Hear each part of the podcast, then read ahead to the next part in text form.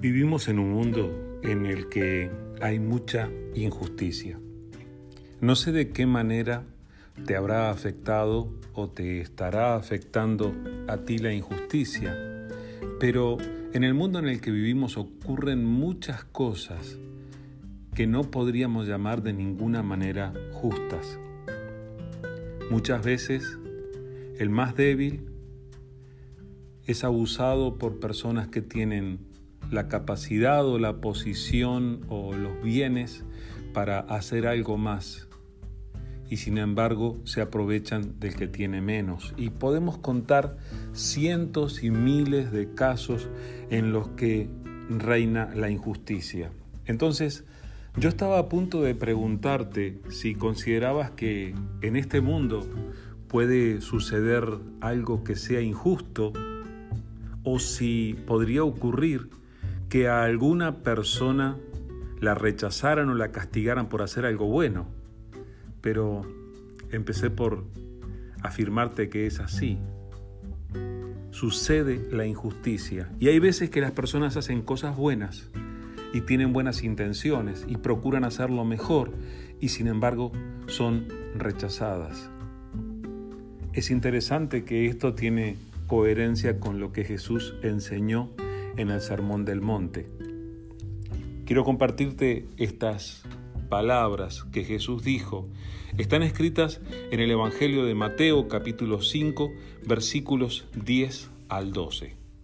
Dice de esta manera, Jesús dijo, Bienaventurados los que padecen persecución por causa de la justicia, porque de ellos es el reino de los cielos. Bienaventurados sois cuando por mi causa os vituperen y os persigan y digan toda clase de mal contra vosotros mintiendo. Gozaos y alegraos, porque vuestro galardón es grande en los cielos, porque así persiguieron a los profetas que fueron antes de vosotros.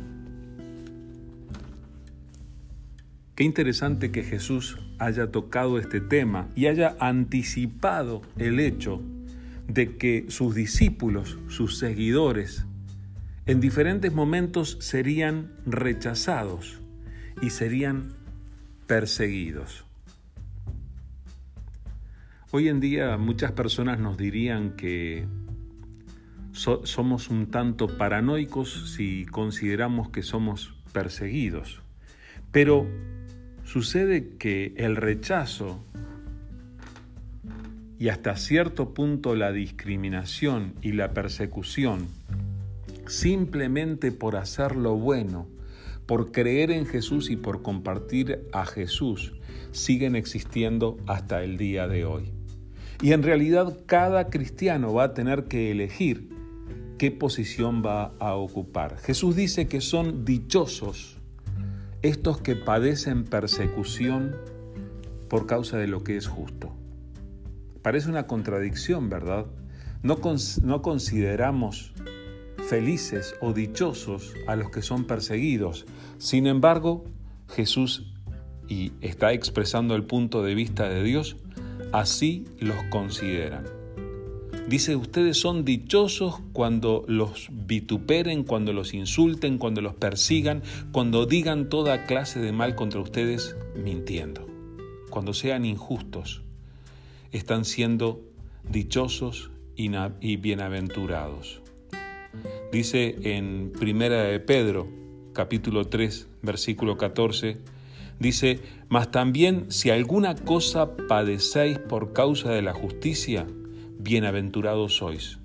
Por tanto, no os amedrentéis por temor de ellos ni os conturbéis, sino santificad a Dios el Señor en vuestros corazones y estad siempre preparados para presentar defensa con mansedumbre y reverencia ante todo el que os demande razón de la esperanza que hay en vosotros teniendo buena conciencia, para que en lo que murmuran de vosotros como malhechores sean avergonzados los que calumnian vuestra conducta en Cristo.